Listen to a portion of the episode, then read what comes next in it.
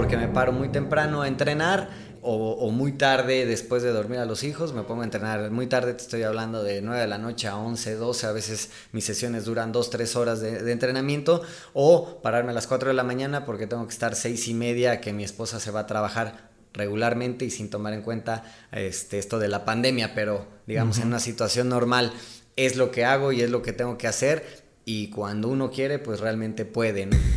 Si a mí me dieran la oportunidad de decirle a la gente cómo me gustaría que me apoyaran en mi carrera en el running sería eso.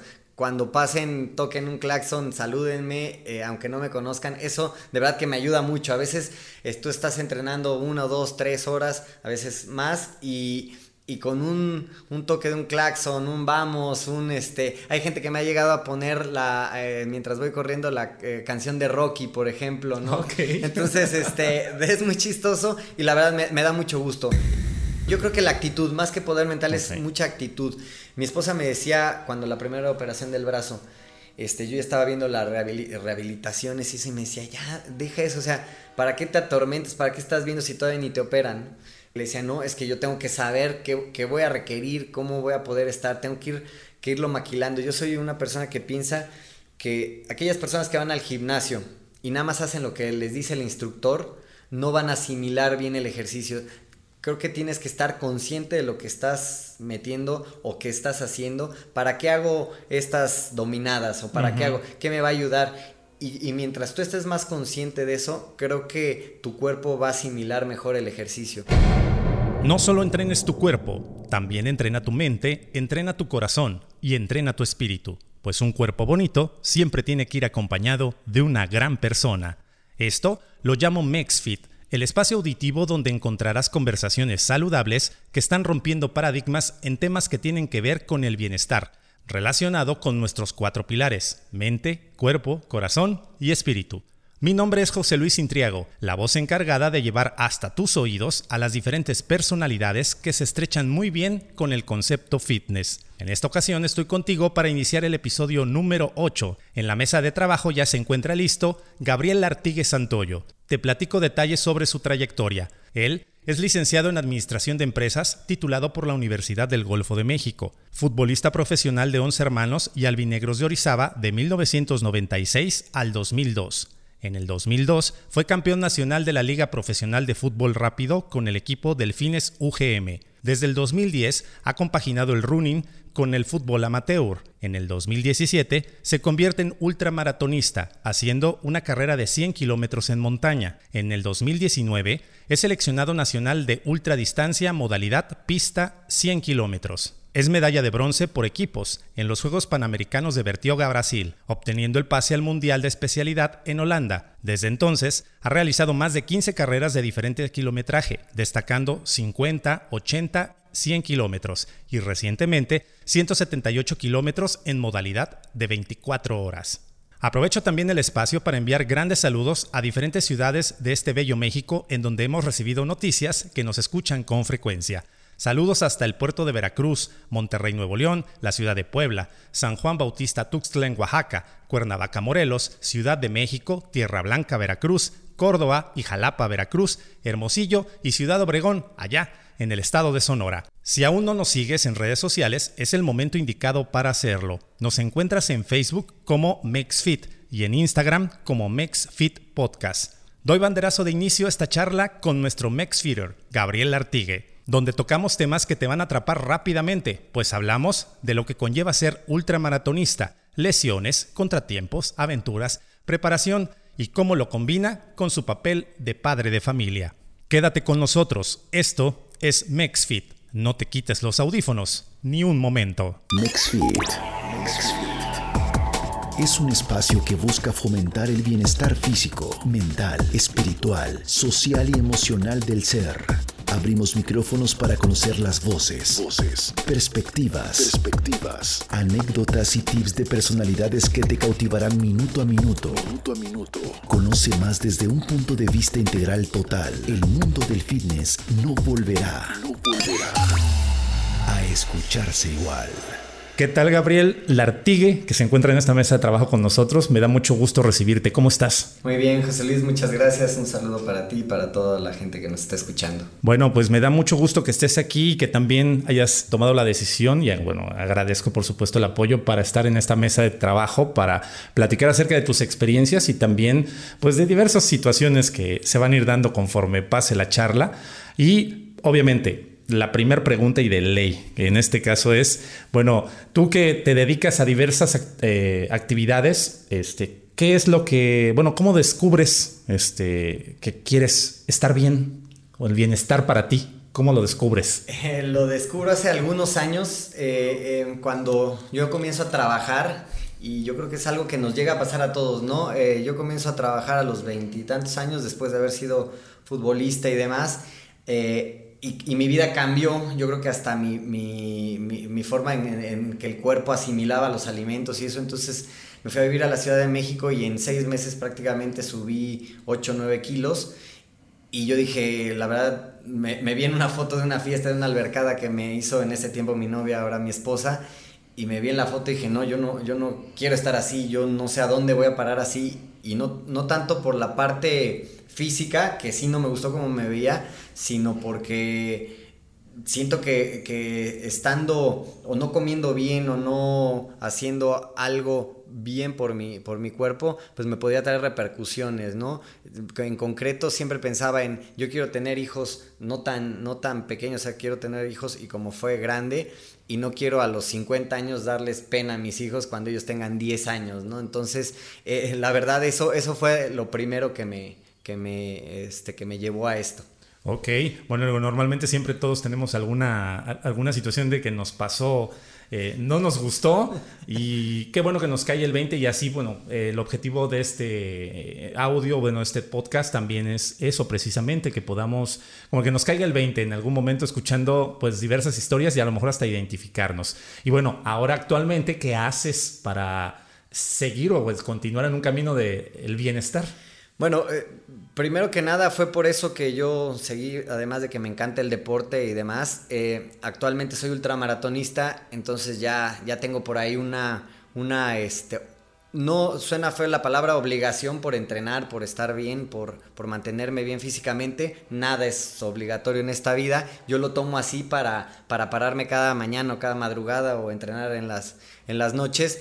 Pero realmente eh, es el mantenerme bien el sentirme bien y ahora ya con este rol que tengo em, de ultramaratonista, algo que me interesa mucho o me gusta mucho es eh, motivar a las personas a, hacer las cosas, a, que, a que no nos dejemos vencer por las situaciones, a que no porque tengo dos hijos y trabajo y tengo miles de cosas que hacer, no puedo hacer ejercicio, ¿no? Influir en la gente de manera positiva es algo que a mí me, me llena mucho y me gusta mucho.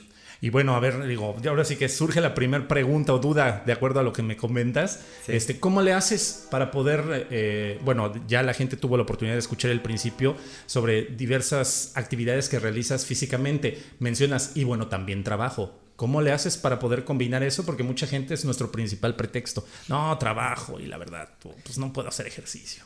Sí, mira, es algo que me, gusta, me llena de orgullo, porque además mi esposa también es ultramaratonista. Entonces, eh, los dos nos partimos ahí para poder no descuidar a los hijos, es lo primero, no descuidar el, trabajo. Y mucho de lo que yo hago a lo que le pego, digamos, es un poco a mi descanso, ¿no? Mi descanso, este, si pudiera yo dormir ocho horas, pues no las hago, duermo seis, siete horas, porque me paro muy temprano a entrenar, eh, o, muy tarde después de dormir a los hijos, me pongo a entrenar. Muy tarde te estoy hablando de 9 de la noche a 11, 12, a veces mis sesiones duran dos, tres horas de, de entrenamiento, o pararme a las 4 de la mañana porque tengo que estar seis y media, que mi esposa se va a trabajar regularmente y sin tomar en cuenta este, esto de la pandemia, pero digamos en una situación normal es lo que hago y es lo que tengo que hacer y cuando uno quiere pues realmente puede, ¿no?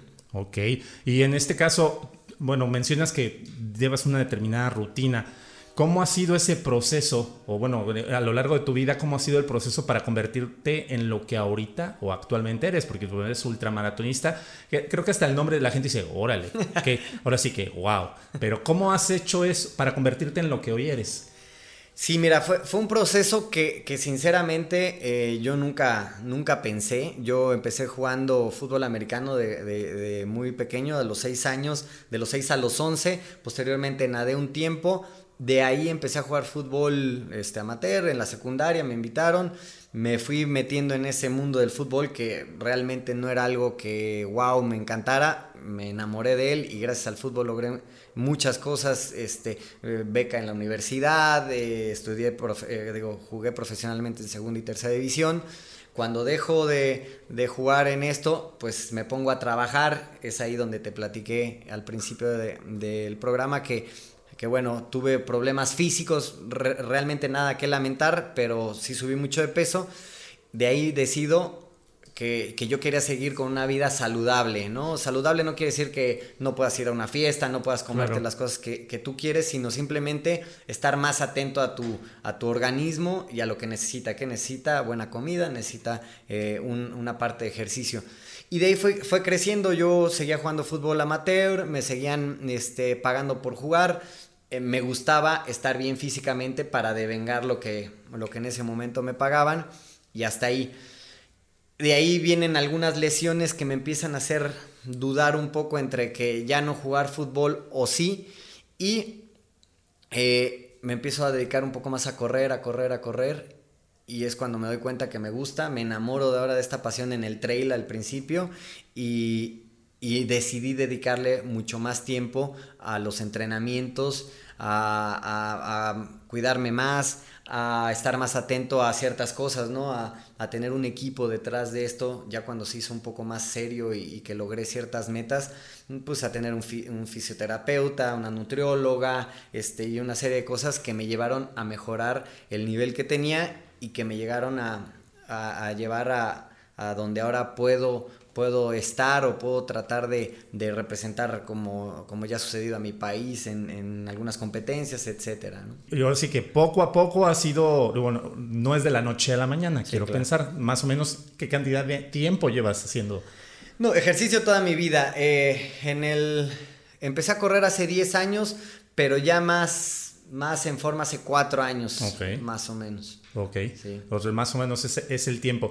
Pero la verdad, por ejemplo, te, te, puedo decir, me ha tocado para la gente que me esté escuchando, en algún momento verlo, ver, vas en el carro y veo a Gabriel, me ha tocado verlo, no lo conocía estrictamente en persona, ya había yo oído hablar de él y de las eh, situaciones que más adelante me gustaría pl también platicar contigo, pero me llama mucho la atención que la gente eh, te saluda en la calle. O sea, a mí me, toca, me, tocó verte, te conocía por foto y por algunos logros que has tenido, pero me, daba, me, da, me llama mucho la atención que vas corriendo aquí en la ciudad, bueno, sí. en la ciudad de Orizaba, los ubicamos eh, en cuanto al contexto en México, sí. este, y, y, y, te va, la gente, vas corriendo y la gente, oh, y te pita, y qué hubo, y, y, así, casi, casi, no por menospreciar, digo, pero como reina del carnaval, así, saluda y saluda y saluda, ¿no? Y la verdad, digo, está súper padre, es muy chingón, creo yo, digo, que la verdad la gente es más, te diga, hasta te motiva así de, vamos, tú puedes, échale ganas y todo. Entonces, la verdad, digo, no sé qué sientas o cómo, cómo, se, cómo, cómo es ese proceso tal vez, o no sé decir, comparar, digo, ay, ya eres muy famoso, o, o, cómo te motiva eso. No, es, has dado en el clavo, la verdad es que es motivante, es una palabra que si a, si, al, si a mí me dieran la oportunidad de decirle a la gente cómo me gustaría que me apoyaran en mi carrera en el running, sería eso, cuando pasen, toquen un claxon, salúdenme, eh, aunque no me conozcan. Eso de verdad que me ayuda mucho. A veces eh, tú estás entrenando una, dos, tres horas, a veces más, y y con un, un, toque de un claxon, un vamos, un este... Hay gente que me ha llegado a poner la, eh, mientras voy corriendo la eh, canción de Rocky, por ejemplo, ¿no? Okay. Entonces, este, es muy chistoso y la verdad me, me, da mucho gusto, independientemente de que si me conozcan o famoso, ¿no? De, de, verdad que ya a esta edad ya no, ya no lo ves como, ay, no, voy a ser... No, no, lo ves como un, un alivio, como algo que, que dices, bueno, estoy haciendo las cosas bien, que estoy influyendo, como te decía, bien en las personas y que me escriban un mensaje diciendo, por ti volví a empezar a correr, por ti, por lo que has dicho, por lo que he visto, este, he, he podido lograr esto, es, con eso para mí me da, me da por bien servido y muchísima motivación. Sí, la verdad sí, este, bueno, yo lo, yo lo veía así, pero digo, bueno, le voy a preguntar, digo, ahora que tenga la oportunidad, porque la verdad sí me sorprendió, yo te, te puedo decir, bueno, te, te describo más o menos, fue aquí en circunvalación, una avenida muy importante de la ciudad de Orizaba. Y, este, y ahí yo, dos, o sea, en el transcurso en que me tocó un semáforo, tú corrías y llevabas como una pues no es una caravana, sino yo creo que una camioneta que te iba acompañando. Este, ibas con otras personas corriendo, pero sí me tocó en ese lapso como tres personas que, ¡eh, vamos, tú puedes, vamos, vamos! Y tú así de, Así, que tal cual como en Rocky, ¿no? sí, sí, sí. Yo creo que fue el día que hicimos lo de las 24 horas, que fue un reto bien, bien padre. Fue una iniciativa eh, latinoamericana propiamente de un... Eh, de un ultramaratonista de El Salvador que reunió a corredores de, distintos países de Latinoamérica, de 11 países. Eh, fuimos 18 corredores que cada país escogía correr por una asociación o una fundación. Corrimos durante 24 horas continuas para apoyar a eso, porque, bueno, nosotros en este caso escogimos a Convida por México, que es una asociación que está haciendo muy bien las cosas en cuanto a, que dona equipo para médicos, este, enfermeras, gente que se encuentra en la primera línea de, de, esto del COVID.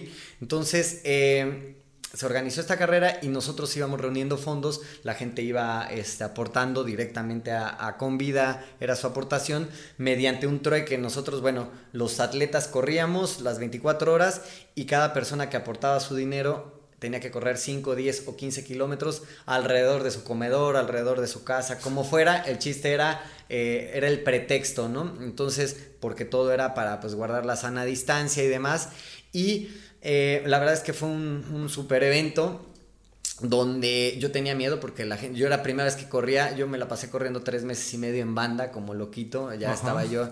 Entonces ese día, eh, que, yo, que yo creo que ese día fue, iba corriendo, llevaba Pacers a mi, lado, este, porque eran 24 horas, y había gente que iba en bicicleta ayudándome con, con bebida y demás, porque daba vueltas a Orizaba, las vueltas de 10 kilómetros y llegaba yo a un punto de, abasto que estaba ahí por, la, por el Instituto de la Veracruz.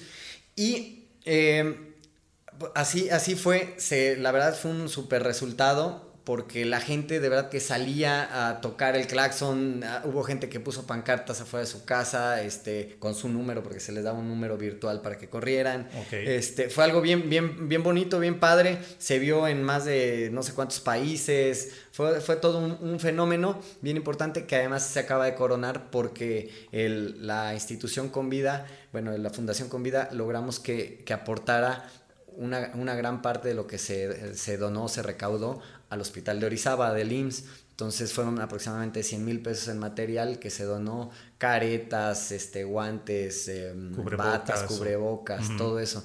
Entonces, este, fue un, fue un, evento. Entonces yo creo que fue ese en el que, en el que viste, que sí parecía, no, este, ya me pusieron apodos y que decían que era yo Barbie influencer, me decía este, unos amigos Oscar y, y Ramsés.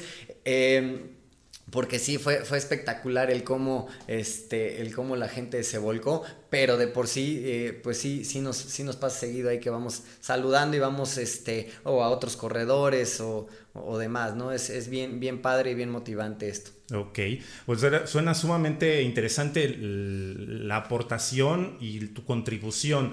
Y, como, bueno, y sobre eso mismo, bueno, me gustaría también a lo mejor que nos pudieras platicar. Eh, y a ti, bueno, ¿qué te motiva entonces a, ayudar a la gente o a... Bueno, sí, no es fácil, creo yo, que eh, correr 24 horas. ¿Por qué hacerlo? O sea... Eh, ¿Qué, ¿Qué, es lo que te mueve así como de cucu? la gente podría decirte, ay, no está medio, medio cucu la gente, ¿no? Pero bueno, lo digo porque es pesado, creo yo. Pero bueno, me gustaría escuchar tu, Tienes toda la razón. Mira, yo hace dos años eh, que hice mi primer 100K, casi tres años, este, hice un post diciendo que, que antes yo pensaba que los que corrían arriba de un maratón estaban locos o eran unas personas que, que buscaban llamar la, la atención. Y ponía en ese post, y no, no lo digo por ti, lo digo por, por mí, ¿no? Eh, yo creo que detrás de eso escondía yo un miedo a, a realizar algo o hacer algo que no estaba en mi radar, ¿no? O sea, yo como que lo que dominas es lo que quieres seguir haciendo y no te abres a otras cosas. Por azar desde el destino me, me llego a esto, me imagino que ya lo platicaremos, y hago mi primer 100K, me, va muy bien, me siento muy bien, me enamoro más de, de este deporte, pero, pero realmente te vas dando cuenta que el cuerpo tiene muchísimo más por dar, ¿no? Cuando tú llenas tanto mente como, como cuerpo, como alimento, ejercicio y una serie de cosas, es bien, bien, eh, es importantísimo el, el darte cuenta cómo tu tu cuerpo va asimilando las cargas y, puedes hacer cosas que no, te, que no te imaginas. Y en concreto las 24 horas, yo nunca había hecho 24 horas como tal. Sí, sí varía. Había yo corrido 28 horas en una carrera de 130 kilómetros en montaña. Pero es otra cosa muy distinta y el cómo te preparas y esto. Para, para este reto no, estábamos preparados. Eh, mi entrenador recibió la, la, invitación para que él, bueno, para que corriéramos el las 24 horas un mes antes. Entonces ya no te da tiempo realmente de preparar un, evento con, con, de esa naturaleza. Digo, para un 100K estamos hablando que entre 4 y 6 meses te tienes que preparar.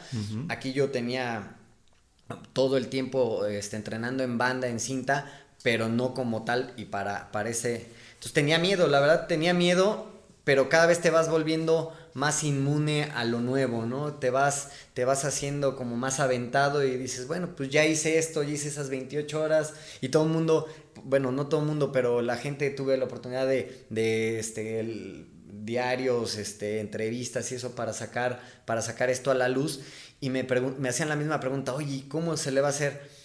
Pues no sé, pero lo vamos a hacer, ¿no? Tengo una excelente nutrióloga, un excelente entrenador, fisioterapia, fisioterapeuta. Dije, pues vamos a intentar, como he hecho otros, otros, este, otros eventos, pues trasladarlo un poquito y darle todo el respeto, ¿no? Este, entonces, eh, la verdad es que salió súper bien, salió todo una, una fiesta. Eh, el ayuntamiento me, eh, me ayudó muchísimo porque al pedir yo permiso les expliqué todo esto y, se casaron con el, con el evento porque era un evento internacional, era un evento con causa. Todavía no se sabía que iban a donar aquí a Orizaba, pero aún así me apoyaron. Entonces yo pasé eh, durante esas 24 horas por los lugares mm, más icónicos de Orizaba, por los lugares turísticos más icónicos. Ellos filmaron un, un video de eso tuve que irme a Viori tres veces, al Cerro del Borrego, al, al ex convento, este, a los 500 escalones, todo ese tipo de cosas. Entonces estuvo muy divertido,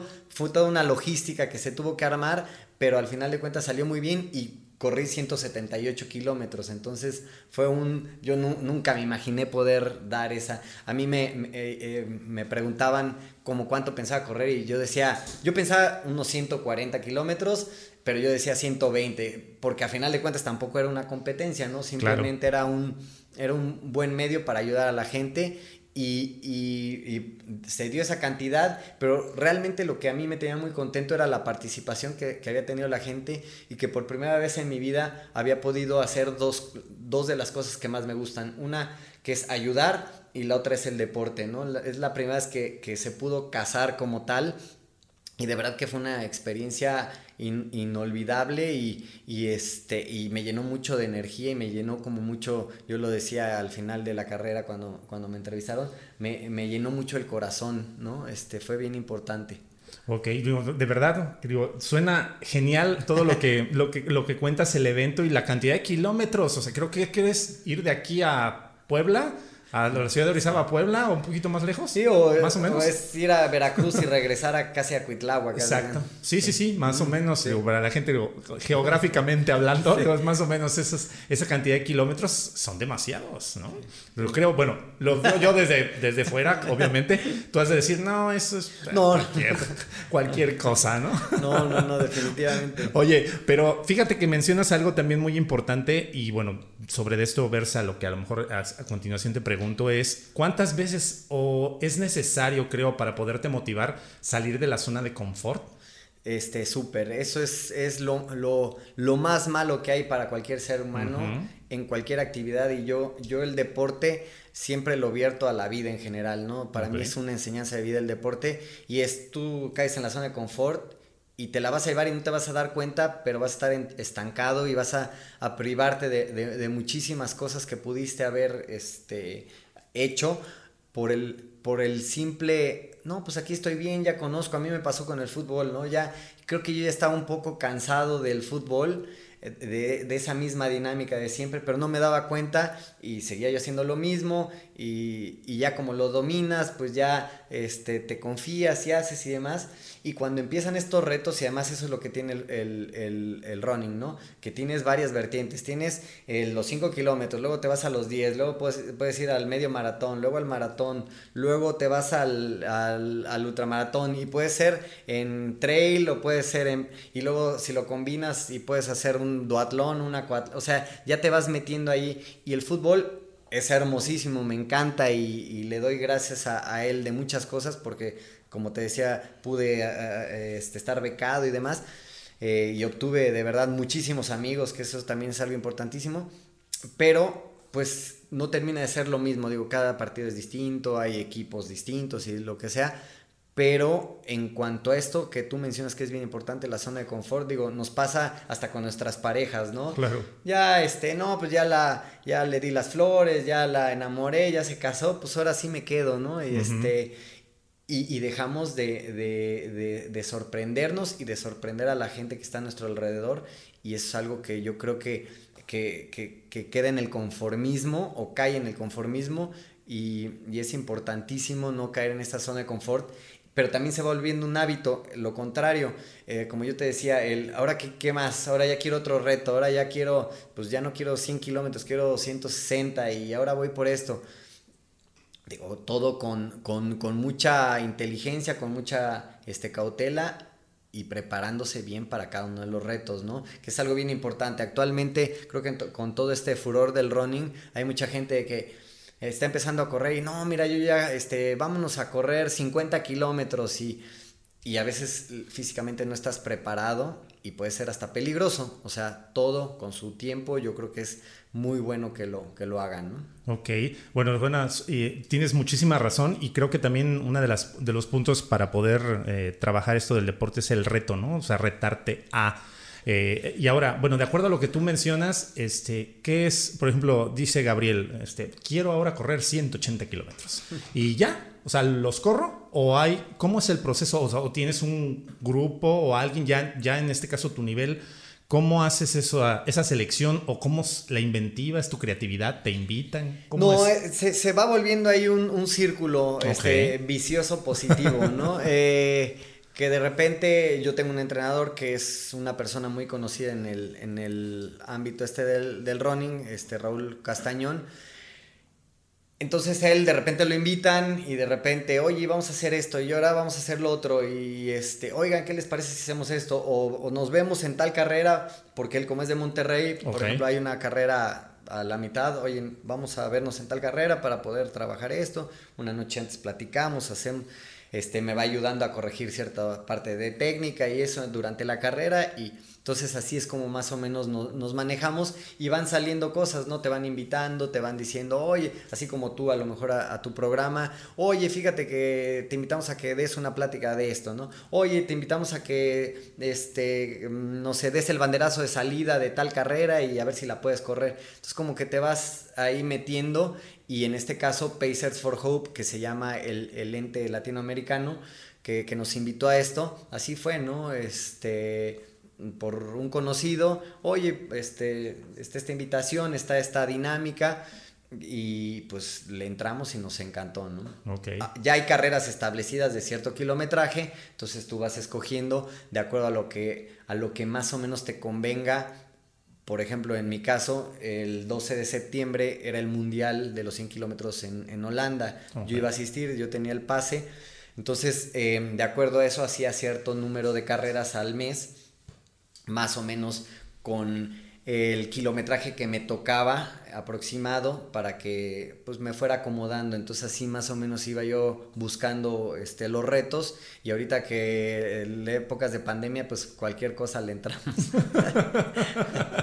Digo es que estamos encerrados el chiste es poder salir a donde sea sí, casi sí, casi. poder hacer algo no o sea mantener, mantener la mente ocupada yo creo que es algo básico. Y bueno en esto con, con relación a lo que es la famosa pandemia este, bueno, ahorita mencionas, has seguido corriendo y demás. ¿Cómo es ese proceso para un deportista, me atrevo a decir, de alto rendimiento como lo eres tú? ¿Qué hace con, cuando te dicen, bueno, ahora nos vamos a encerrar? No. Eh, eh, ¿cómo, cómo, ¿Cómo surge ese proceso a lo mejor de sanación o de bienestar? Porque, bueno, lo digo un simple mortal, tal vez nosotros, digo, yo no me dedico a ser ultramaratonista, pero si para mí es complicado, alguien que a lo mejor tiene una preparación de estar al aire libre todo el tiempo, encerrarse es creo que Sí, mira, es bien, es bien importante que la gente sí entienda esto, porque a veces ven nuestro Instagram o ven nuestro Facebook y todo es felicidad, ¿no? Porque lo que vamos a poner es, es todo lo feliz que estamos y ha sido un verdadero este calvario en la parte deportiva, ¿no? Siendo sinceros y, hay que eh, si, si, si, yo ahorita te dijera, no, todo ha sido súper fácil porque yo me, automotivo, no, no es así. O sea, ha sido un calvario porque, como te mencionaba, los primeros tres meses y medio me lo eché corriendo en cinta, en una banda que, bueno, en, un, en una, sí, en una cinta, en una corredora estática en la casa, viendo películas, viendo, pero no es lo mismo, eh, o no sientes que sea lo mismo. Lo que sí he de haber trabajado mucho es la mente, porque ahí trabajas muchísimo la mente, estar en, en el mismo lugar es aburridísimo. Así fue como entrené y la primera parte yo seguía con miras al, al mundial, ¿no? Yo tenía, la, esa era mi motivación, no, no sí llegaba a tener ciertas decaídas porque creo que en, sí coincidiremos que todo el mundo pues estaba muy negativo, ¿no? Entonces, aunque tú te quieras mantener al margen y le pongas este mentalidad, pues no estás solo, ¿no? Entonces, este sí te llegan a pegar unos bajones o te llegan a pegar unos bajones, pero yo tenía eso. Justamente en mi primera carrera virtual que hice, era una carrera con una dinámica ahí medio chistosa. Este, empezando la carrera nos avisan que, que se había suspendido el mundial, ¿no? Entonces fue un golpe durísimo. Yo pensé en no terminar la carrera y dije, no, ya para, ya sabes, tres minutos y lo agarré muy bien de pronto, ¿no? Pa, terminé, seguí entrenando y demás.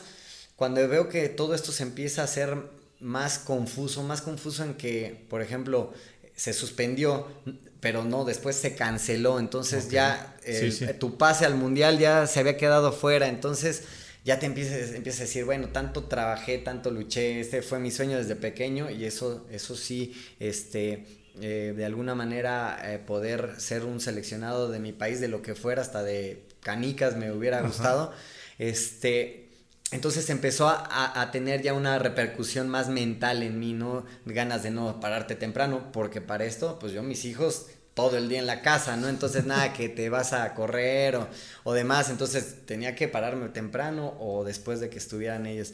Entonces sí fue un poco difícil eh, mentalmente. Lo que yo hago en lo, en lo, personal es ponerme a ver pues a gente que, que también te motiva, gente que no está dejando de entrenar, mantenerte ocupado, buscar este tipo de eventos donde tú o, en lo personal tenga que estar pues entrenando y, y, seguir motivado porque sí, sí, digamos que no somos una máquina, ¿no? Y los sentimientos, pues con este tipo de cosas y con el encierro, se ponen a flor de piel y, y cambian muy, muy drásticamente. Entonces, así como puede estar la motivación durísima, de repente no es tanto, ¿no? Entonces, buscar un desfogue positivo a, a, a, esos sentimientos que tienes. Eh, eso ha sido lo que yo, lo que yo he percibido, lo que yo he vivido en esta pandemia.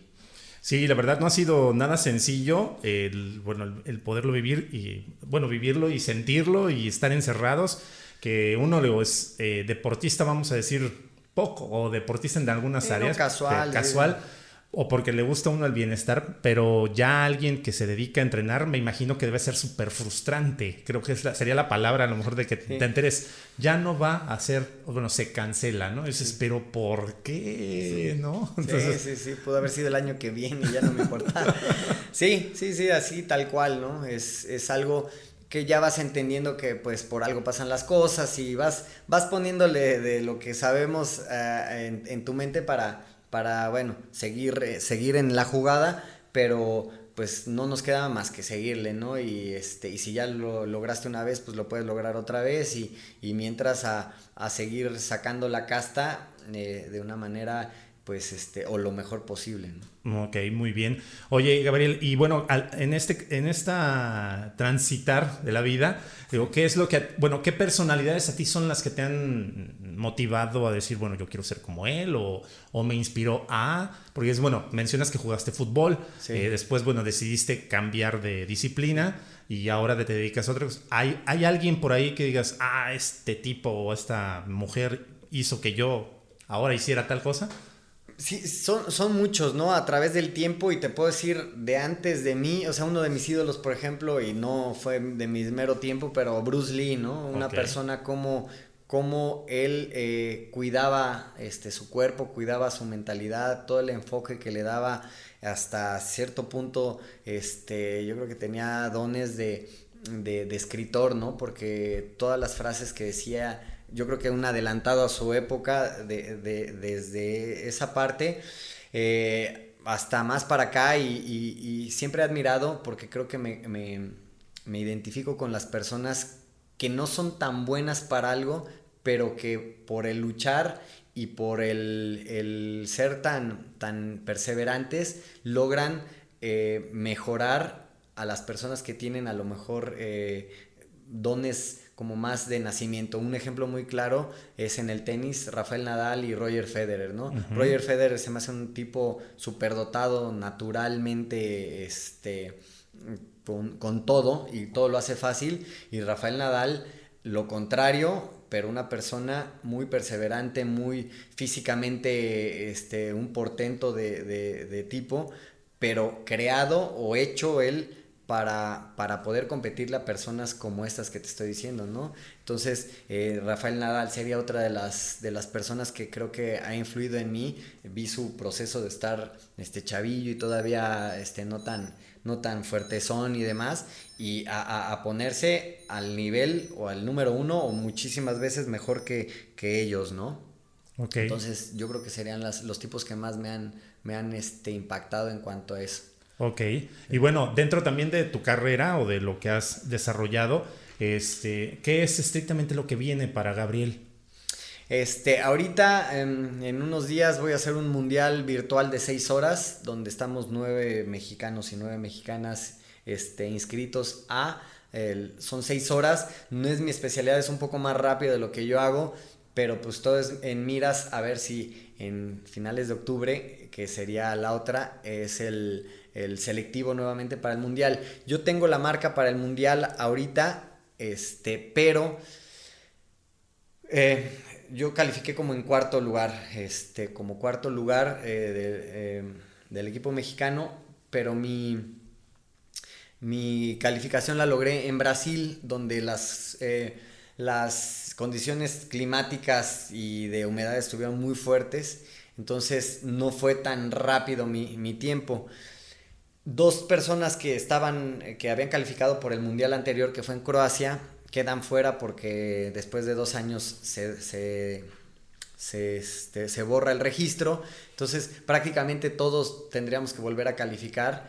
Y si me ganan cinco más, pues quedo, puedo quedar fuera, son los primeros seis del país. Entonces, quiero, bueno, necesito, voy a volver a hacer el selectivo para, para digamos, este, poder estar un poquito más seguro de, la calificación y ver en dónde ahora sería el siguiente mundial, ¿no? Creo que no sería este, Holanda, el Winshoten iba a ser la, el lugar donde iba a ser el mundial y, este, prepararme o enfocarme en eso. Mientras, pues en las carreras ahorita que se pueda que se pueda dar, o sea, esa, es, esa, es, la otra, ¿no? Que no sabes qué carreras, para qué prepararte, entonces es también bien difícil mantener un cierto enfoque pero pues mientras tratas de hacer un poco más de fuerza, este, he ganado un poquito de, peso que, había yo perdido para ser un poquito más, más veloz. Entonces mm, vamos a tener que reenfocar todo esto dependiendo cómo, cómo se vayan dando las, las cosas, ¿no? Ok.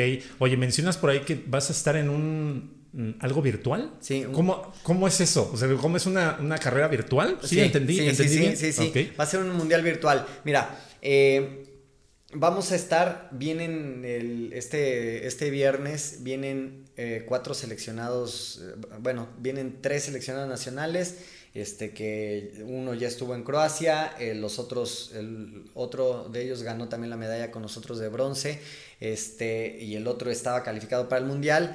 Y junto con una chica de acá que es una increíble corredora de trail, es la mejor corredora de trail del país en superdistancias, es, ella es de aquí, vamos a hacer el mundial, lo vamos a hacer aquí en la ciudad. Eh, va a haber un circuito en la calle Real de las 12 de la noche, o sea, de la primera hora del sábado a las 6 de la mañana del domingo.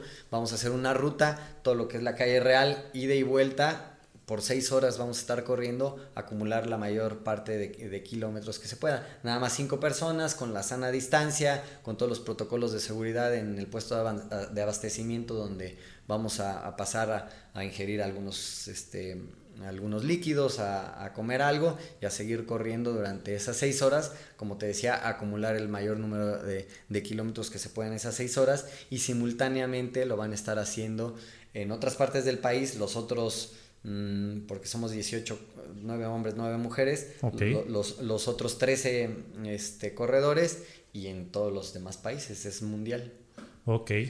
mandas un registro este, de, de, tu, de tu tiempo, de tu de tu reloj. Pero, y en este caso, por ejemplo, uno como simple mortal, ¿puede seguirlos pero en algún lugar? Sí, vamos a, ahorita se está viendo eso precisamente eh, eh, de, cómo vamos a poder, nosotros vamos a tener una, una marca, un marcaje este, vía, vía internet, donde se va a poder ir siguiendo cuántas vueltas llevamos, este, más o menos cada media hora o cada hora va a ir, van, van a ir llevando un avance de cómo vamos nosotros. Entonces, por ahí después te pasaré el, el, este, el link para que pues puedan seguirnos y ahí si, si lo pueden este, incluso dar a conocer, pues estaría padrísimo. Y bueno, también como digo, mundialmente ahora es la nueva normalidad, pues sí me, me rebota en la cabeza así, ¿cómo es un, maratón, un mundial virtual, no? este, también con la situación de que, bueno, se suspendieron las Olimpiadas y otro tipo de actividades, bueno, como mencionas, el maratón en el cual Eh, ¿Cómo es ahora? Digo, ¿cómo, ¿cómo, sería esa nueva normalidad de, bueno, yo te puedo seguir, yo te puedo ver? Bueno, la gente que en este caso está, te sí, puedo Y eso sí, es sí, sí. La, la, intención de hacerlo es ahora es que haya poca gente. Digo, tampoco es un deporte que cause tumultos el, el running, ¿no? Pero sí hay gente que nos está diciendo, oye, y además que tengo que viene gente de verdad muy, muy preparada, muy buena. Eh, la nueva normalidad es dos puestos de abasto en los extremos, donde cada uno de nosotros tiene una hielera para no agarrar nada de nadie. Este, cada quien tiene su hielera con su nombre, pasas, agarras, tomas, lo dejas y, te vas este, corriendo. La gente que está ahí en los abastos está con, con cubrebocas. Este, hay una empresa eh, que se llama Sanger que nos eh, sanitiza cada vez que vamos llegando. nos, este, nos dan un rocío, hacemos este, lo que tengamos que hacer y nos seguimos.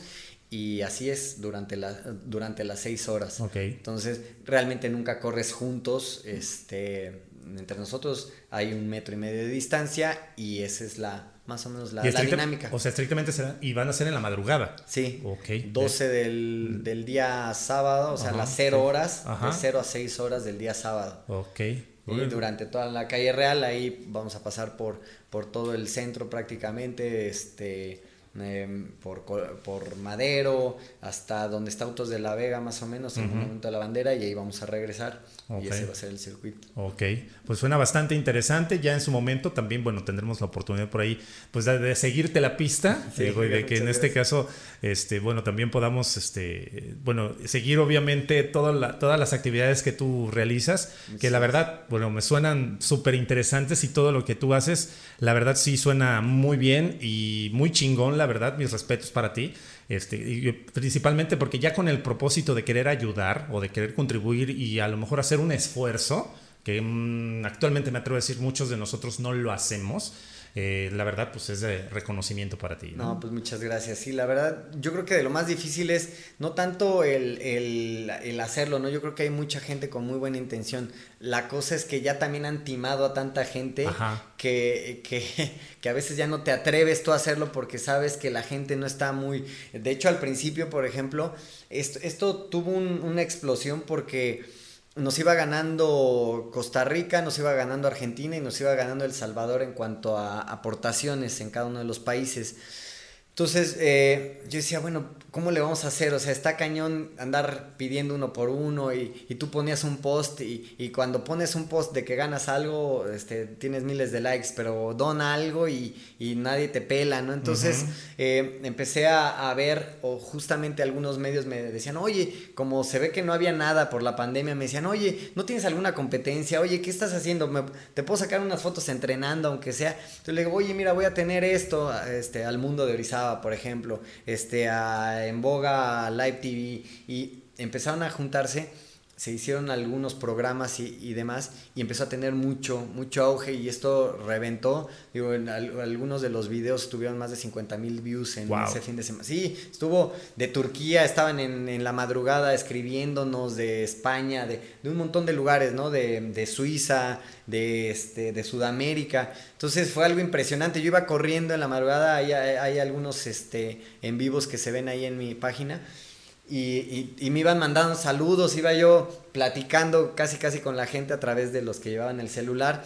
Entonces la verdad fue algo, fue algo bien padre, fue algo bien este, motivante, pero sí bien difícil porque la gente ya no cree, digo, independientemente que la situación económica está complicada para estar donando, tú dices, no, pues es que ese cuate este, va, se va a llenar este, los, las bolsas, ¿no? Sí, sí, sí. Y, y lo que pasa es que estaba padrísimo porque no había pierde eh, Pacers for Hope, que era el ente latinoamericano, organizaba esto, pero cada aportación iba directamente a la, a la cuenta de las fundaciones. Entonces nosotros no tocábamos nada de dinero, iba directamente a la aportación. La, perdón, la asociación había hecho spots de nosotros para que se viera la, pues que estábamos trabajando con ellos en conjunto.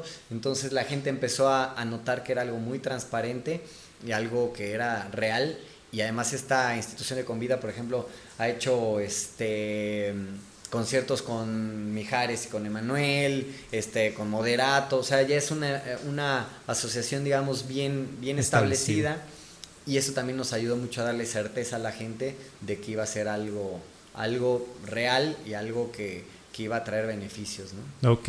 Bueno, dentro de, también de nuestra, nuestra sección, de nuestro programa, por ahí este, les pedimos a todos los invitados que nos compartan algunas de sus anécdotas, pues más, eh, bueno, nosotros llamamos anécdotas Makes Fit, porque bueno, empiezan con cada una de las letras de nuestro podcast, ah, que es en este caso una, una anécdota fabulosa que obviamente una anécdota importante y, y en este caso también una terrible, que digas, bueno, pues también me pasó, de, me pasó de lo peor y no me lo imaginaba, pero pasó, ¿no? Y, ya aquí estoy, ¿no? Entonces digo, ¿qué podrías comentarnos de alguna fabulosa o que sea importante para ti? Eh, fabulosa podría ser eh, la obtención de la medalla de bronce en, el Panamericano de los 100 kilómetros. Eh, por equipos, lo, aclaro. Es, es, una dinámica muy interesante. Se corre los 100 kilómetros, pues desde luego cada quien por sí, este, por sí solos, ¿no? Pero los tres mejores tiempos de cada país, corren seis este, representantes de cada país, los tres mejores tiempos de cada país compiten por una, por una copa por equipos, entonces se suman los tres mejores tiempos, o sea, los de menos tiempo, y en primero quedó Brasil, en segundo quedó Argentina y nosotros quedamos en, oh, tercer lugar. Es la primera medalla que obtiene México a nivel eh, este, en un certamen internacional. Entonces, fue muy padre, fue muy... Eh, Hace cuando nosotros nos íbamos ahí dando, con, sabíamos que muy difícilmente le íbamos a ganar a, Brasil y a Argentina por tiempos de cada corredor, pero nos estábamos dando con Paraguay, con Uruguay, con este Ecuador, eran con los que nos íbamos a estar dando. Entonces eh, empieza la competencia y nos íbamos muy bien los mexicanos. Yo en el kilómetro 40 este, tuve problemas estomacales, tenía un problema con las pastillas de sal que, que, no sabía yo que era intolerante.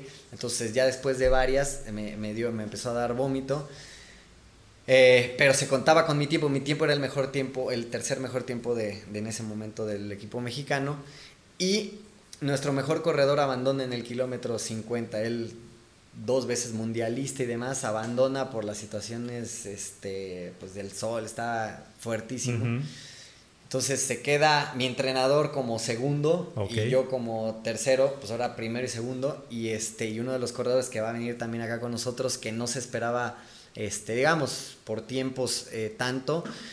No, hombre, eh, al final por cuatro minutos nada más pudimos ganarle eh, la medalla a, Uruguay y este la verdad es que estuvo eh, estuvieron a punto de, eliminarlo porque físicamente ya venía muy mal mi, mi, compañero estaba ahí su esposa estaba su hija y este y nosotros pues alentándolo a que o sea ya prácticamente la teníamos en la bolsa pero se puso cardíaco al final de cuentas, pues porque este cuate ya también venía deshidratado, ya venía muy mal. Entonces al final de cuentas llegó y pues casi lo cargamos y casi lo besamos porque este pues nos dio la medalla a final de cuentas. Digo, todos fuimos importantes, pero pero la verdad es que si él no hubiera podido acabar o decidido acabar, es un cuate muy fuerte física y mentalmente este modesto, eh, Radilla se llama y pues pudimos obtener esa, esa medalla que además a mí eh, pues este me dio mucho mucho orgullo me, me es algo que, que, lo soñé lo pensé pero sinceramente son de esas cosas que no piensas que se puedan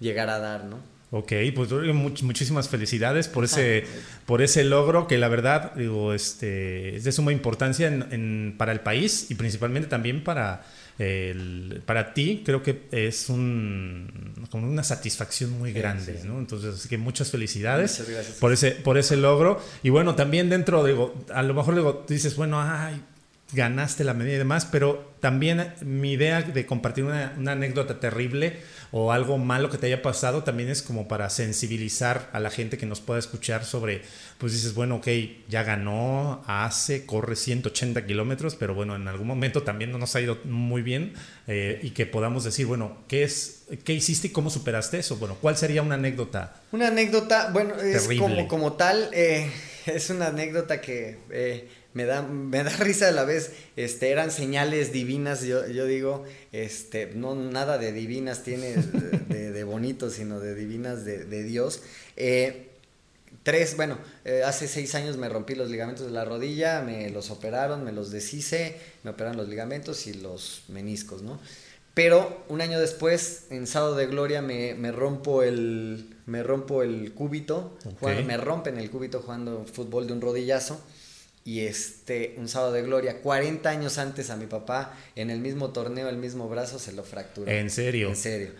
Un año después, sábado de gloria, me vuelvo a fracturar en otro torneo igual de fútbol, pero ahora, este ya no se ve, me, este, me rompo este, este brazo, también me pusieron placa, tornillos y demás un año después, este, ya no, ya no hice, ya no quise jugar, fui a entregar, mi padre falleció dos años antes de eso, eh, ya no quise jugar, fui a entregar este, su ropa y cosas a dispensarios y demás ese día, dije, y a los 15 días me vuelvo a fracturar, me vuelven a fracturar este. Y entre las tres hay 15 días exactos de diferencia. Una fue el 29 de, de, de marzo, la otra fue el 14 de abril y la otra el 29 de abril. Estamos hablando de años diferentes. De años diferentes. Sí, nada más que Semana Santa ves que cae. Sí, sí, sí, salteado, por decirlo, dependiendo de las fechas. Este, sí, muy, muy chistoso todo eso. Digo, digo chistoso pero a la vez, ¿por qué lo platico? Es, es algo terrible. Yo llegué a echar madres de, de todo, ¿no? O sea, porque a mí, o sea, este, no le estoy haciendo daño a nadie, caray, no sé qué. Además, la última fue 15 días después de haber, este, de que nació mi segundo hijo. Entonces, yo soy un padre muy activo, ¿no? O sea, yo los baño, etcétera. Entonces, pues había mucho, mucho problema, ¿no? Este, o sea, no nada más me problemaba el hecho de fracturarte y gastar en la operación y todo eso, sino todo lo que conllevaba. Eh, ¿Qué es lo que pasa con estas fracturas? Que cada vez me empujaron más a, a correr y no porque me haya dado miedo el fútbol, sino porque cada vez que me operaban eran operaciones muy chistosas porque como eran de golpe, el, hueso eh, se estallaba y se rompía en tres partes. Entonces eh, tenía que esperar un poquito más de lo normal, aunque me ponían placa, este, metían un, un, este, tornillo cruzado y me tenía que esperar entre tres o cuatro meses para volver a jugar. Entonces mientras me ponía yo a correr y así fue como empecé a hacer el ultramaratón. Mi esposa hizo un ultramaratón me encantó verla, me enamoré de, de, fue además fue una de las mejores carreras de México, le fue muy bien y además vi la camaradería, imagínate, 1500 corredores, más de 1500, 5000 personas, veintitantos países, 25 países, entonces dije, wow, esto, esto a mí me gustaría hacerlo algún día, me fracturo, Entonces empiezo a correr con ellos, con mis amigos y mi esposa, empiezo a correr con ellos. Me dicen, oye, pues estás corriendo re bien, ¿por qué no haces este, la de 37 kilómetros? Ah, pues sí. Empiezo a entrenar con ellos, ellos iban a hacer 100 kilómetros, sus primeros 100. Oye, este, me fracturo, me dicen, oye, ¿por qué no en vez de los 37 haces 50? Pues estás entrenando con nosotros y vas a la par. Ah, pues. Queda embarazada mi esposa. Ok. Y este, y ella ya estaba inscrita a 100 kilómetros. Entonces me dice, oye, pues haz 100 kilómetros, estás entrenando con nosotros, tú, este, y vas súper bien y no sé qué, sí, ¿verdad? Dije, bueno, sí. Y en eso me habla mi esposa y me dice, oye, este, ¿por qué no, eh, por qué estás contando con mi, con mi inscripción? A mí me gustaría ver la posibilidad de hacer los 100 kilómetros embarazada. Tenemos el, el, martes, yo estaba en, en, Oaxaca de trabajo, tenemos el martes cita con nuestra, con, con el ginecólogo y con nuestra nutrióloga. Luego, sí, va, yo te apoyo. Eh, bueno, esto ya nos salimos del tema, pero este, mi esposa terminó los 100 kilómetros embarazada, fue finisher, este, todo muy bien, mi hijo nació perfectamente, le dicen ultroncito por, de, de broma.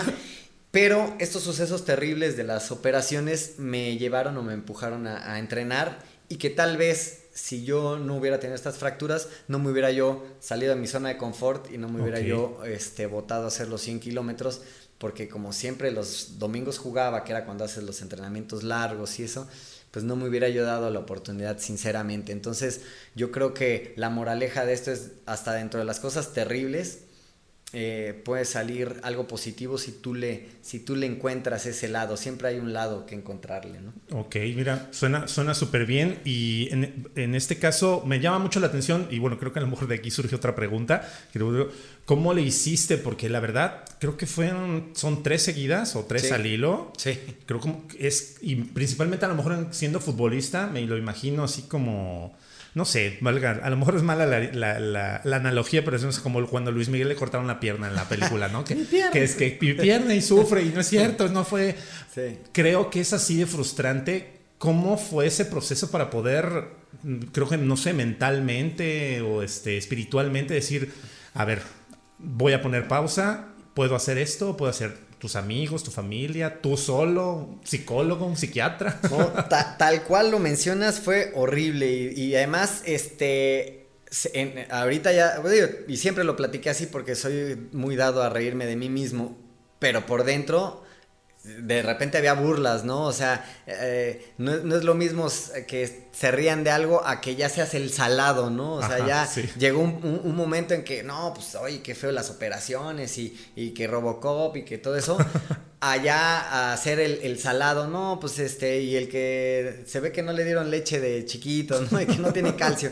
Me hice una, este, un estudio específico de, de, de calcificación y está yo perfecto. O sea, fue, fue mala suerte, fue este, el destino, llámale como quieras. Los uh -huh. tres fueron rodillazos, porque además la gente piensa que caí mal o algo. No, los tres fueron rodillazos, uno contra el portero, los otros dos contra defensas. Muy fortuitas las jugadas. Y el caso es que me di en, la torre. De hecho, el, que me operó las últimas dos veces me decía, no creo que tengas problema de calcificación porque yo opero a cada rato a gente de edad y se les va el taladro, ¿no? Cuando le... ¿no? El tuyo se siente tus huesos sólidos nada más. Me dice, se llama densitometría el, el, este, el estudio y estoy perfecto. Fue una mala una, o sea, fue una mala suerte. Eh, sí, sí, muy, muy frustrante, muy en la mente, quieras que no tenía, pensaba yo que algo estaba mal con mi organismo, con mi proceso de, este, llegué a, hablar, a hablarlo con los especialistas de, de algún proceso que no estuviera haciendo bien mi cuerpo. Yo tuve un problema renal hace unos años donde me habían, hace cinco años, donde me habían, este, cuando empecé a correr, me habían desahuciado deportivamente hablando, ¿no? Yo no podía ya ni, ni bailar ni nada. Entonces, eh, eh, digo, eh, yo me metí en, en, un proceso ahí de, este, de ver doctores y todos me decían, no, tú ya no puedes jugar, ya no puedes correr, no puedes hacer nada. Este, hasta que vi un homeópata, un homeópata que me da risa porque hubo una doctora, la última doctora que se burló de mí, me dijo, no, tú ya ni, no vas a poder ni bailar. Es más, yo creo que tú deberías de jugar golf y ya. Y eso me estoy hablando así y, y, como que se burlaba, ¿no? Este, no quiero decir ni el nombre ni dónde trabajaba la doctora. Entonces, cuando veo este homeópata de Puebla, me, lleva, me mandan, este, mi jefe del, del, trabajo, el dueño de la universidad, me, me, manda para allá y me dice, ve, esta persona a nosotros nos ha ayudado en la familia muchísimo. Yo le estoy platicando que el problema renal y que había tenido y me dice, se, se, empieza a reír, dije, no, pues este ya se burló también. Me dice, yo también soy ultramaratonista y tú no vas a tener problema, vas a poder volver a correr. Me dio unos chochos un tiempo y quedé perfectamente para toda la vida. Pero bueno, ya ahí te compartí las tres terribles que tuve hace cinco años. Yo, yo a los 35 años, tengo 42. Empecé con esto a los 36 años a mí los 30 no me pegaron, me pegaron los 35, siempre les digo eso. Y dije, no, o sea, no, no puede ser, ¿no? Yo tanto que quiero hacer el deporte y el deporte me está llevando al hospital, ¿no? O sea, fue un proceso difícil, no, no, fue, de, no fue de nada de, de psicólogo ni nada más que yo mismo me ponía a investigar en internet. Y ahora cómo voy a rehabilitar, ahora qué, qué, tengo que hacer, qué tengo que comer para que mis huesos solidifiquen más rápido, cómo puedo ayudarle al cuerpo. Entonces me fui metiendo mucho en esto, me apoyé mucho en esta parte de, de la homeopatía y este y te puedo decir que a los dos meses ya hacía lagartijas con una mano, haz de cuenta de cada una de las operaciones. Yo me ponía esos retos, yo decía, no nada más voy a estar a quedar bien, sino tengo que quedar... Eh, digamos, ejemplarmente bien y en un tiempo récord. Y eso me ayudó mucho ponerme esos como retos para poder salir más rápido y para poder, este, pues de alguna manera sacarme y sacudirme esa, esa malaria que ya, que ya se pensaba, ¿no? Así es, wow. Entonces, la verdad, digo, sí, sí, también requiere como mucho poder mental, entonces, para poder, este, lograr, decías, bueno, no voy a quedar bien, voy a superar, ¿no? sí, yo creo que la actitud, más que poder mental, es mucha actitud.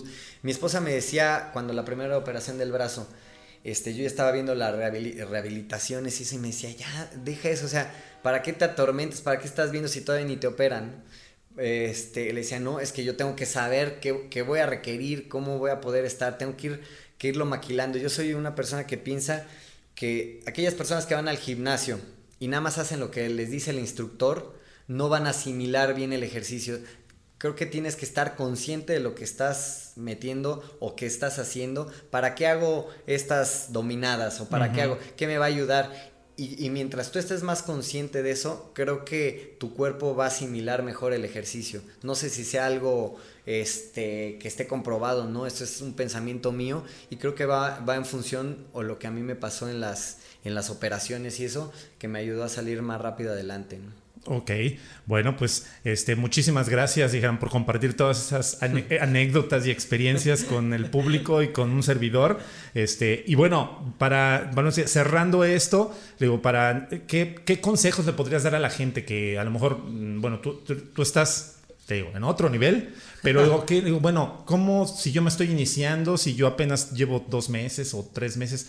¿Qué le podrías decir a alguien que está iniciándose en este rollo del mundo deportivo, cuál sea la disciplina? Mira, bien, importante, he tenido la oportunidad de ayudar a, gente, yo no soy ni entrenador ni nada, pero, pero he tenido la oportunidad de que me dice gente, amigos, oye, ¿cómo puedo hacerle para empezar esto? ¿Cómo, cómo? Y los he ayudado a bajar de peso y a estar bien. Yo creo algo bien importante, y no sé si te ha pasado, es, lo primero que tienes que hacer es decidirte o empiezas una dieta o empiezas a hacer ejercicio. Las dos cosas al mismo tiempo, a veces siento que tu cuerpo lo, lo, sacas mucho de onda y hasta cierto punto lo descompensas. Para mí es, empieza a hacer ejercicio, empieza, come saludable, toma más agua, quítate refrescos, por ejemplo, y ya. Después de un tiempo que ya empiezas a hacer tu ejercicio, a caminar, a empezar a trotar, a correr, al mes, a los dos meses, ya empiezas una dieta y eso te va a ayudar a que no sea porque a veces queremos hacer de todo. Dejar de fumar, este, quitarte el refresco, quitarte el refresco eh, comer sano y el, ejercicio. Entonces, este, el cuerpo pues se vuelve loco y a las dos semanas lo estás dejando, ¿no? O sea, a las dos semanas estás este, out porque porque descompensaste el cuerpo, este, le quitaste hidratación, le quitaste la energía que te dan los carbohidratos, o sea, una serie de cosas. Entonces yo pienso que primero que nada tenemos que hacer eso, que es eh, tratar de, empezar por una de las dos cosas, que es o ejercicio o esto, y mejorando nuestros hábitos paulatinamente, paulatinamente, para que tu cuerpo no se sienta de, esa manera. Eso sería lo primero. Y lo segundo, sí invertirle un poquito a, ya sea tiempo leyendo este, o, con alguien que sepa eh, acercarse, porque a veces quiere uno, como te digo, hacer cosas de más, a veces este, dañas tu cuerpo, a veces compramos unos tenis que, que no sirven para lo que queremos hacer, para nuestro peso, para nuestro tipo de pisada, este, a veces queremos em, comer cosas que no son, yo alguna vez me des, me des, comiendo puro atún y arroz todos los días, ¿no? O sea, este, porque ves a los que están en el gimnasio que eso es lo que comen y pues terrible porque te hacen falta otro tipo de cosas, una serie de cosas. A lo, a lo que voy es que sí se asesoren con gente que sepa, no, no tienes que estar pagando por algo, sino con gente, oye, ¿cómo le puedes hacer? ¿Cómo, le puedo hacer? Y este, creo que es algo bien, bien importante porque ahora con esta moda del, del running, mucha gente ha muerto, o sea, en, en medios maratones, en maratones, porque se votan como locos a hacerlo y pues el cuerpo este, necesita, como te decía yo, un proceso. Yo a lo mejor me boté muy rápido a los 100 kilómetros, como lo platiqué, pero yo desde los seis años hago ejercicio muy, muy fuerte. Entonces, como que siento que mi cuerpo es un poco resistente eso. Hay gente que empieza muy tarde a hacer ejercicio y está bien. Yo tengo amigos que son ultramaratonistas y buenísimos y hasta los veintitantos años empezaron a hacer ejercicio. O sea, no, no, no es Pero sí les ha costado un poco más el, el proceso, han tenido ciertas lesiones. Entonces, yo creo que es eso, ¿no? Empezar poco a poco, pero empezar ya. Esa sería mi aportación, digamos, para la gente que quiere empezar en esto. Ok, pues muchísimas gracias Gabriel por compartir todo esto, eh, ahora sí que tu experiencia, tu conocimiento, y, eh, ahora sí que los logros que también son de suma importancia y reitero las felicitaciones por la medalla. Muchas gracias. Este, y bueno, muchísimas gracias por, por, acompañarnos. Y en algún momento, bueno, luego tiene la posibilidad la gente de decir, bueno, él es Gabriel Artigue, ¿cómo lo encuentro? O, qué fundaciones son a las que tú aportas o pueden seguir en algún bueno, en alguna red o algo sí este me pueden seguir como Gabriel Lartigue ultramaratonista estoy en mi fanpage y en Instagram estoy como Lartigol este así me pueden encontrar y yo de verdad estoy abierto para cualquier duda, para cualquier pregunta, a cualquier asesoramiento, digamos, de una manera natural, normal, nada de que me pagan o por el estilo. No, no, no. Estoy este, muy abierto, me gusta compartir este tipo de, de cosas con, con, la demás gente y este y pues ahí los espero en mis redes. Ok, y bueno, ahí también en tus redes haces las transmisiones que mencionas de, bueno, si corro 24 horas, ahí, ahí haces, ahí mismo. Sí, también, eh, también tengo mi, mi, mi, este, mi perfil de, de Facebook que es Gabriel Artigue Santoyo. Nada más que ahí ya está este, el cupo. Bueno, ya tengo los, los seguidores. Ya no puedo aceptar más, pero ya está abierto. Eres muy popular. No, no, no. Ya está. Es que a veces me mandan. Y ya, ya he borrado gente que no. Con la que. Pero ahora ya tengo un montón de corredores, de muchísimos amigos que ya de verdad ya no puedo. Entonces por eso abrí la otra cuenta de Gabriel Artigo Ultramaratonista y pongo en todas partes ahí las, las cosas estas que te decía en vivos y demás para que, para que nos sigan y para que compartamos ahí lo que, lo que se puede hacer de la misma manera, pues si podemos ayudar este, a alguna asociación y demás, pues estamos abiertos, ¿no? Ok, bueno, también en este caso es interesante lo que mencionas, podemos acercarnos a ti para alguna asociación o algún evento o algo en especial que, claro que sí, hacer en equipo, por decirlo. Sí, sí, sí, yo, yo corro este, por, por, digamos, kilómetros por, por aportaciones, para lo que sea, de verdad, este, para mí es, es un gusto que se pueda hacer muchísimas cosas por, con algo que nos apasiona, ¿no? Ok, bueno, pues muchísimas gracias Gabriel por estar en esta mesa de trabajo. Te agradezco de verdad enormemente hayas aceptado la invitación y compartir con todo el auditorio de MexFit lo que es en este caso tus experiencias, anécdotas, logros y trayectoria. No, pues muchas gracias a ti José Luis por la invitación. Espero que no sea la, primera ni la última y, este, y nos estamos viendo a todos. Muchas gracias. Ok, pues muchísimas gracias. Y bueno, a la gente que me escucha también nos puede seguir a nosotros eh, como en nuestras redes, que es en Facebook como MexFit, así nos encuentras, y en Instagram también estamos como MexFit Podcast para que ahí, bueno, compartimos toda la información, detalles, frases todos nuestros invitados, eh, cómo se van estrenando los capítulos. Recuerda que cada jueves estamos en las diversas plataformas de audio, desde iBox, Apple este, Podcast y Spotify. También nos pueden encontrar por ahí.